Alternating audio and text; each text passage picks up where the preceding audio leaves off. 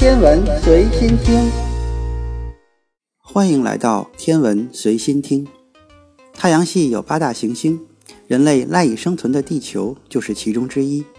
上个世纪三十年代，冥王星被确立为太阳系第九大行星，相关概念也得到了人们的认可。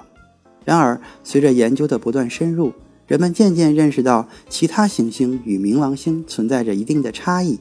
由此推出行星的划分标准，于是冥王星被归为矮行星。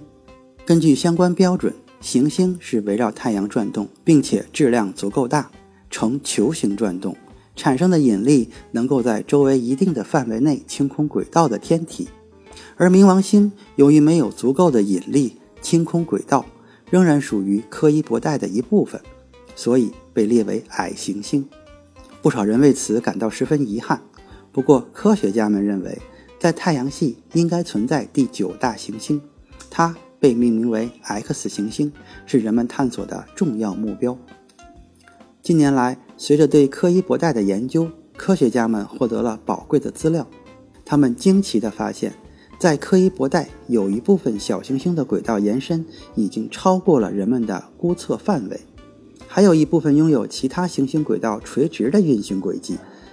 特殊的轨道一定是受到了大型天体的引力影响，它未必在我们的观测范围内，但是它的质量同样会给人们带来惊喜。旅行者系列已经成功的飞出了太阳系，对我们来说是一个新的阶段。与此同时，他们在穿越柯伊伯带的时候，也为我们带来了很多的线索。目前，人类已经发现了一千余颗小行星在柯伊伯带内，于是有一部分科学家认为。X 行星未必是巨行星，位于如此广阔的区域，如果该行星只有火星大小，我们或许很难观测到，并且它对周围天体的轨道影响也会变得十分微弱。以人类目前的科技发展水平来看，我们暂时无法突破研究的瓶颈。